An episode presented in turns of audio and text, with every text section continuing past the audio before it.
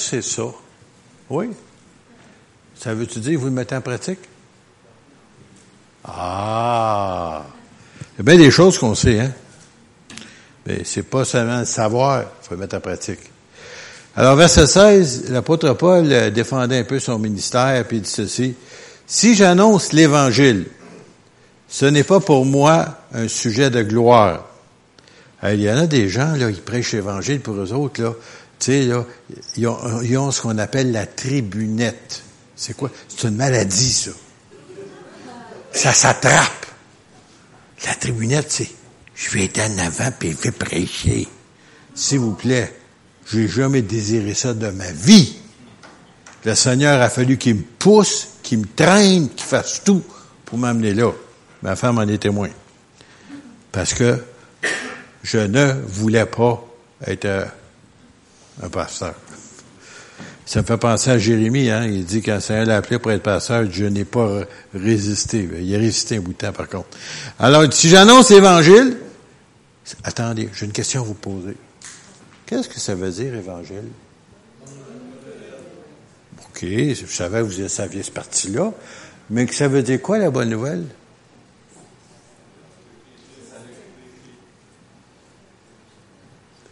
Y a quelqu'un va me sortir la, longue version de la bonne nouvelle?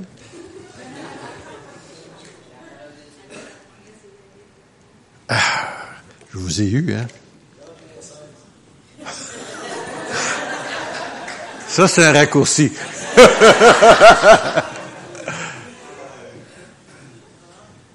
Dieu a envoyé son Fils dans l'an 3.16, mourir à la croix pour nous.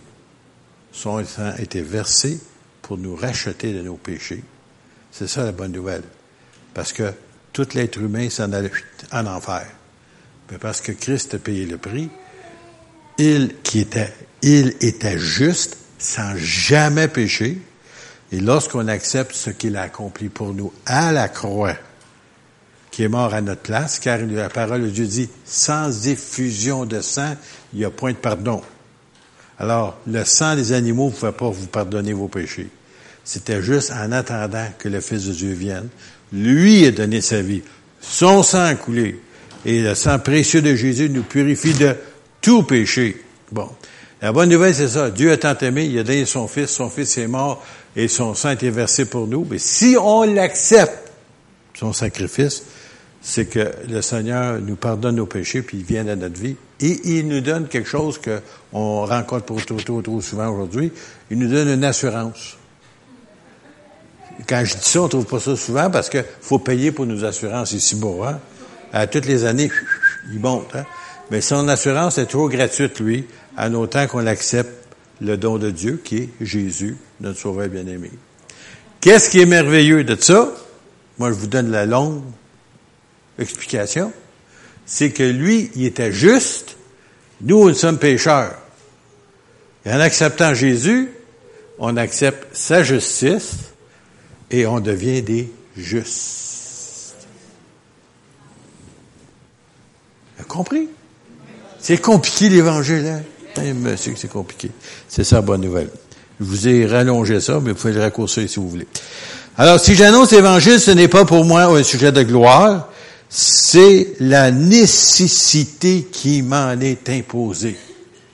En d'autres mots, Paul dit ça de lui-même, mais c'est aussi valide pour chacun d'entre nous. Pas juste garder ça pour nous autres, mais le partager avec d'autres. Alors, ce n'est pas question de tribunette pour ça, là. N'importe qui peut le faire. N'importe qui peut faire ça. Et malheur à moi, dit Paul, si je n'annonce pas l'évangile ou la bonne nouvelle. Si je le fais de bon cœur, j'en ai la récompense. Mais si je le fais malgré moi, c'est une charge qui m'est confiée. Moi, je suis obligé de parler du Seigneur. Je suis obligé. Ouais, tu fais un pauvre chrétien puis tu t'attires pas le monde à Jésus tout. Il s'éloigne de toi parce qu'il pense que vous l'attrapez. Quelle est donc ma récompense? C'est d'offrir gratuitement l'Évangile que j'annonce sans user de mon droit de prédicateur de l'Évangile. Car bien que je sois libre, ou que je sois libre à l'égard de tous, je me suis rendu le serviteur de tous afin de gagner le plus grand nombre Excusez-moi, je fais une petite parenthèse parce que c'est quelque chose que je viens de vivre dernièrement. C'est que justement, quand je priais avec euh, Pierre Leduc, ce que j'avais su de, son épouse, il disait, ça plusieurs jours qu'il me demandait. Il me demandait, pourquoi moi? Ben, il avait fait le lien entre Jésus, je suis capable d'y présenter Jésus et peut-être ouvrir la porte du ciel. Comprenez-vous? Et les gens de ce monde, c'est ça qu'ils cherchent en vous. Quelqu'un qui connaît Dieu, qui est capable de leur présenter Dieu. Pas les obliger d'accepter Dieu, mais de leur présenter la bonne nouvelle. Et puis, qu'est-ce qui est merveilleux, c'est qu'il a dit ceci. Il dit, ouais, mais, il dit, je ne vais pas à votre église. Quoi? Tu viens pas à mon église? Il va-tu avoir mon église au ciel? Ben non. C'est que tu es un enfant de Dieu, tu amènes quelqu'un au Seigneur. S'il vient à ton église, merveilleux. S'il vient pas, merveilleux pareil, autant qu'il est sauvé et qu'il appartient au Seigneur. Et tu l'encourages d'aller dans un endroit où l'Évangile est prêché. Tu le laisses pas là, là à la porte, puis euh, trouve-toi un, église. Non, non. Tu essaies de les encourager de suivre et d'obéir au Seigneur pour écouter puis apprendre l'Évangile.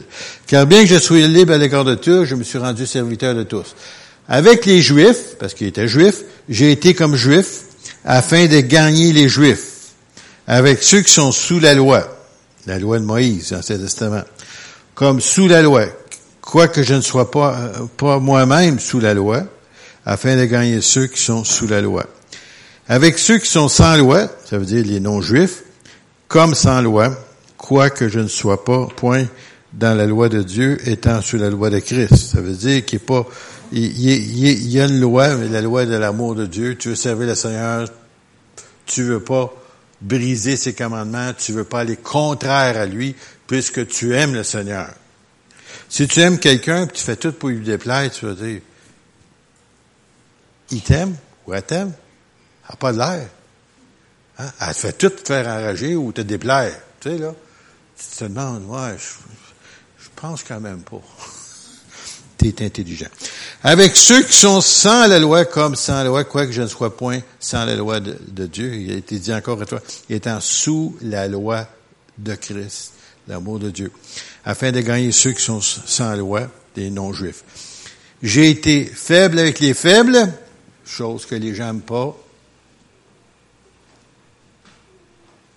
Pourquoi est-ce que je m'arrête ici? Parce que souvent, les gens, on n'aime pas les faibles. Ça veut dire les gens qui, qui ne suivent pas comme ils devraient l'Évangile, la parole de Dieu, et puis nous autres, on n'aime pas ça.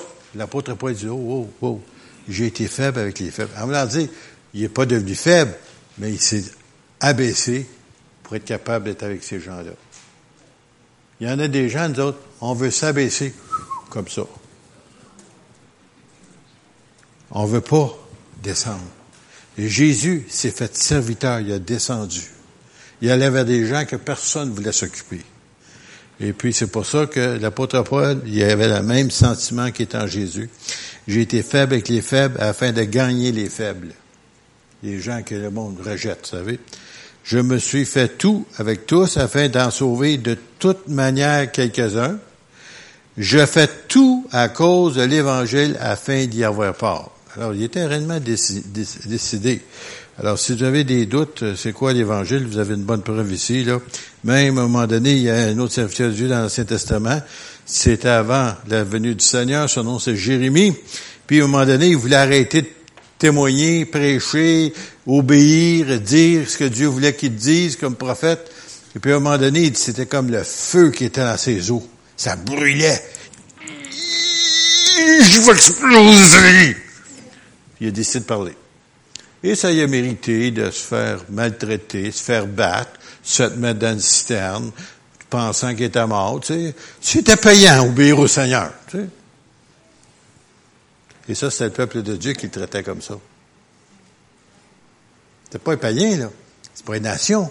C'était les Juifs. Alors, faites attention. Je vais aller plus vite parce qu'on va avoir une autre partie qui s'en vient. Je vais vous emmener dans Matthieu 19, tiens. Matthieu 19.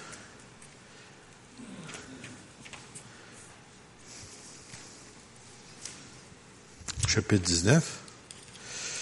Et voilà. La raison pourquoi je vous amène ici, parce que tout à l'heure, on va parler justement du ministère de nos trois sœurs qui sont allées au Congo pour euh, aider une grosse église là-bas pour essayer de communiquer, comment communiquer l'Évangile, et ainsi de suite, aux enfants. Alors, euh, bien entendu, la plupart des adultes, des enfants, ben, excusez l'expression, on va vous dire, là, ce que qu'on dit pas généralement, des fois, ils nous tombent ses nerfs. Vrai ou faux? Même les mamans peuvent dire ça des fois, tu sais, là. Tu sais, des fois, ils non, non, tu sais, faut être gentil, là. On est plein d'amour, on est des chrétiens, on se retient. Bon. Alors, euh, Jésus, ben lui, il n'était pas tout à fait comme ça, lui.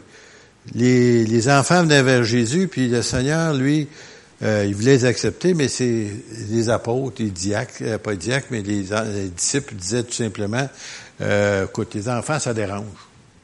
Ça dérange. Allez-vous-en, vous autres, là. Ne pas déranger le maître. Puis le Seigneur, euh, il leur a fait quelque chose qui les a surpris un petit peu. Alors, il lui amena des petits-enfants afin qu'il leur imposât les mains et pria pour eux. Mais les disciples les repoussèrent. Combien de fois qu'on voit des chrétiens repousser des enfants? Ah, ils sont trop petits, comprennent pas, comprennent pas. Ah, vous seriez surpris. Euh, je ne sais pas si vous vous souvenez David Forrest l'année passée, de ce qui est venu ici. Est-ce que se souviennent? Bon. Lui, il a connu le Seigneur à cinq ou six ans, je pense. À six ans. Puis il savait déjà que ça l'appelait. À six ans. C'est jeune, ça. Moi, je m'en souviens pas à six ans, mais lui, il s'en souvenait. Parce qu'il a fait l'expérience du salut. Alors, quelqu'un lui avait adressé la parole. Et savez-vous, j'ai un reproche à faire. Pas à vous autres. Non, non. À ceux qui m'enseignaient l'Évangile à l'école du dimanche. C'est quoi l'école du dimanche? L'éducation chrétienne qu'on envoie ici. Savez-vous c'est quoi le reproche que je faisais? Que je pourrais leur faire? Il n'est pas mal trop tard, ils sont tous morts, là, mais tout. C'est qu'ils m'ont jamais amené à accepter Jésus comme mon sauveur. Un enfant, que tu l'invites d'accepter le Seigneur Jésus, lui, il croit l'adulte. Il accepte. Son cœur est ouvert, il est sensible. Il pose pas. Comment est-ce que ça va se faire? Veux-tu m'expliquer ça théologiquement? Non, non. Tu le dis, il croit, puis il est prêt à le recevoir, puis il accepte Jésus tout de suite. Là. Mais moi, ça ne m'a pas été donné ce privilège-là, parce qu'ils m'ont juste entretenu par des belles histoires de Jésus. Oh, Daniel, la fosse au lion. Euh, les trois Hébreux dans fournaise ardente. Euh, Jésus avec des miracles. Mais jamais, veux-tu veux accepter Jésus? Non, je m'en souviens même pas. Sauf qu'à 18 ans, je l'ai faite. Si je l'avais faite jeune, je me serais tout évité les folies de l'adolescence. Êtes-vous là? Êtes-vous là? Si tu peux amener un enfant jeune réellement au Seigneur, ça va changer sa vie. Après ça, il va savoir quel est le chemin. Jésus est le chemin. Alors Jésus dit, laissez les petits enfants et ne les empêchez pas de venir à moi, car le royaume des cieux est pour ceux qui leur ressemblent. Comment est-ce que tu es venu à Jésus? Comment est-ce que je suis venu à Jésus? Je suis venu comme un, comme un enfant. Je vais mis de côté mon orgueil. Je vais mis de côté mes théologies, ça, puis toutes mes idées préconçues. J'ai dit, Seigneur Jésus, sauve-moi. Un enfant l'aurait fait. Moi, j'avais 18 ans, je l'ai fait. Il y en a d'autres à 86 ans qui l'ont fait. Peu importe votre âge. Il faut venir à Jésus comme des jeunes enfants. Et il leur imposa les mains et il partit de là. Un autre texte, je vais terminer avec un autre texte, Matthieu 16, euh, Marc 16, pardon. Pourquoi vous nous parlez de ça ce matin? Vous nous rendez coupables. Ah, si vous vous rendez coupable, c'est votre faute. Voyez-vous, tout ce que je dis, c'est qu'est-ce qui est écrit. Je vous ai pas inventé quelque chose de nouveau, là. Euh, Marc 16, euh, tout le monde dit, ah, on sait d'où il s'en va. attendez, vous allez savoir plus tard. Verset 14. Enfin, il apparut aux onze pendant qu'ils étaient à table. Ça, c'est après la résurrection. Et il leur reprocha leur incrédulité et la dureté de leur cœur parce qu'ils n'avaient pas cru ceux qui l'avaient vu ressusciter. Vous savez qu'est-ce qu'on fait, nous autres? Oh, Thomas! Oh, Thomas, mets ta main. Ah, Thomas, c'est incrédule. Faites-vous-en pas, les autres aussi incrédules que lui. Excepté les autres, ils l'ont vu, tandis que Thomas n'était pas là lorsqu'il s'est présenté? C'est pour ça qu'il a réagi comme ça. Mais juste pour vous dire que c'était toutes des incrédules. On commence une église comme ça. Il y en a tous des incrédules, bon, parfait, on commence une église. C'est un le pasteur, il est tombé sa tête, là, tu sais. Faut être croyant au moins, là, tu sais. Il était des incrédules. Pourquoi incrédule? Parce qu'ils ne croyaient pas ce que Jésus avait dit, qu'il leur avait enseigné maintes et maintes et maintes et maintes fois qu'il devait mourir, ressusciter, crucifier, ainsi de suite. Tout avait été dit. Comprenez pas.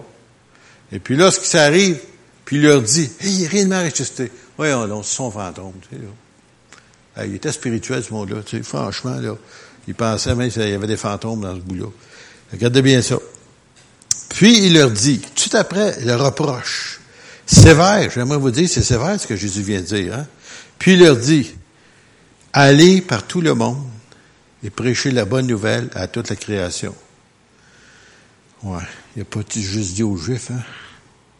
C'est ça que Pierre n'a pas compris, ce parti-là. Pierre, lui, voulait juste amener des Juifs au Seigneur. Il pensait que les autres, c'était tout des damnés, on ne touche pas à ça. Une chance hein, que Pierre a compris, hein, parce que maintenant, on a l'Évangile, nous autres. Ça a pris du temps, il l'a compris. Celui qui croira et qui sera baptisé. J'avais une autre petite version nouvelle qui dit ceci, je vais vous le donner différemment.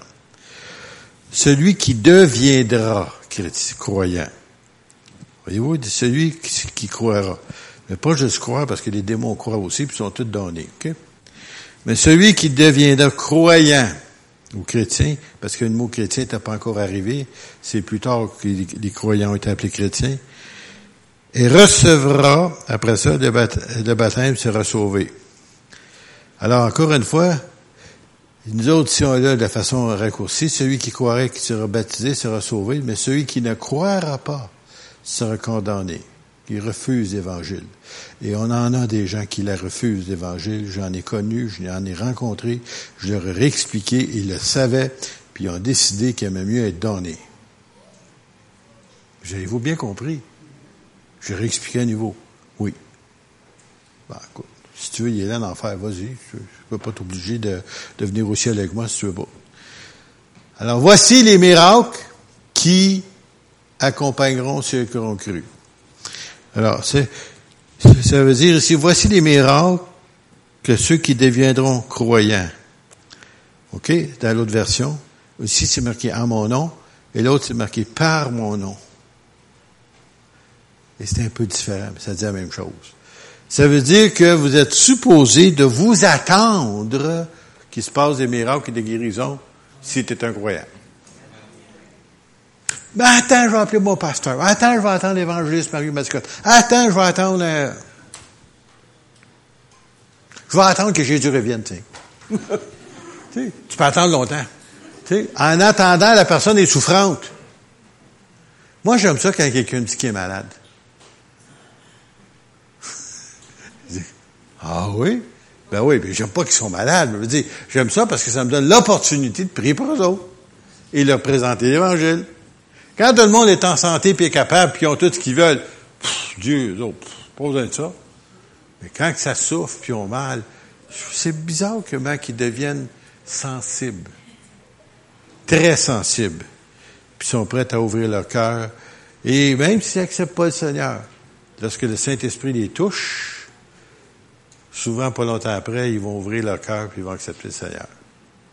Parce que les gens ne savent pas, ne comprennent pas ce que c'est né nouveau. Même vous autres, des fois, vous le comprenez même pas, puis vous êtes né nouveau. Mais qu'est-ce qui est merveilleux, c'est que quand le Saint-Esprit les touche, raconte-leur toute ton histoire que tu voudras. Mais quand le Saint-Esprit les touche, à l'intérieur, ils savent que c'est pas normal, qu'est-ce qui vient de leur arriver. Puis après ça, il s'ouvre à la parole. Germain? Pierre est en haut. Il nous attend. C'est un grand ami à Germain, Pierre le Duc. Alors ici, il nous dit ici, ben là, amusez pas avec ce que je vais vous lire la prochaine, là, ben, en tout cas. Parce qu'il y en a des gens qui le font ailleurs, là. Il nous dit ici, à mon nom, ils chasseront des démons. C'est merveilleux. C'est, pas, c'est marqué, et les démons vous chasseront. Non, sérieux, là. J'ai des pasteurs qui ont assez peur que quand on parle de démons, là, ils veulent pas qu'on en parle. Puis si jamais il y avait quelqu'un qui était possédé de démons, il sauverait, il aurait peur. Puis je, l'ai connu, cet homme-là, en tout cas un en particulier. Ils parleront de nouvelles langues. Ils n'ont pas suivi des cours euh, de langue en ville, là. Non, non. Des langues données par le Saint-Esprit, comme on a entendu d'ailleurs ce matin au milieu de l'Assemblée. Ils saisiront des serpents, s'il vous plaît. Allez pas au serpentarium, là, ici, là, touchez pas ça. Non, non. Ça, ça veut dire que c'est par hasard, en prêchant l'Évangile, un serpent t'attaque, ainsi de suite, ça se pourrait mourir, puis tu meurs pas. OK? C'est un miracle, en passant. Et d'ailleurs, c'est arrivé, hein? C'est arrivé. Même l'apôtre Paul, s'il est arrivé, au travers des branches, est sorti une vipère, puis il l'a mordu. Puis tout le monde était là, il va mourir, il va mourir, il va mourir, il va mourir. Quand il a vu que t'es pas mort, il dit, oh, c'est un Dieu, c'est un Dieu, c'est un Dieu. Ils n'ont pas compris. Mais il a renoncé l'évangile pareil. Écoutez bien la dernière chose que je vais vous donner. Le Seigneur, après leur avoir parlé, fut enlevé au ciel et s'assit à la droite de Dieu. Et il, les disciples, les chrétiens, et ils allèrent prêcher partout. Le mot prêcher vous fait peur, s'il vous plaît, c'est pas une prédication, c'est tout simplement témoigner. C'est ça. Puis d'habitude, c'est pas difficile, ça. Et le Seigneur travaillait avec eux et confirmait la parole par les miracles qui l'accompagnaient. Ça veut dire, attendez-vous de voir des choses se produire et à chaque fois, s'il vous plaît, prenez pas la gloire, donnez la gloire au Seigneur. Parce qu'on a tendance, ces gens sont là. Merci, merci, merci quoi? J'ai rien fait, moi. Tout ce que j'ai fait, j'ai oublié au Seigneur, c'est lui qui guérit. Moi, je peux pas guérir personne. Puis, je, de cette manière-là, le Seigneur continue à guérir au travers de moi. Amen. Ben, la minute tu prends la gloire, il cesse. Ça arrête tout. Ça arrête tout, il n'y a plus rien qui se passe. Sans plus tarder, on va inviter notre surintendant de l'éducation chrétienne, l'école du dimanche, si vous voulez, anciennement,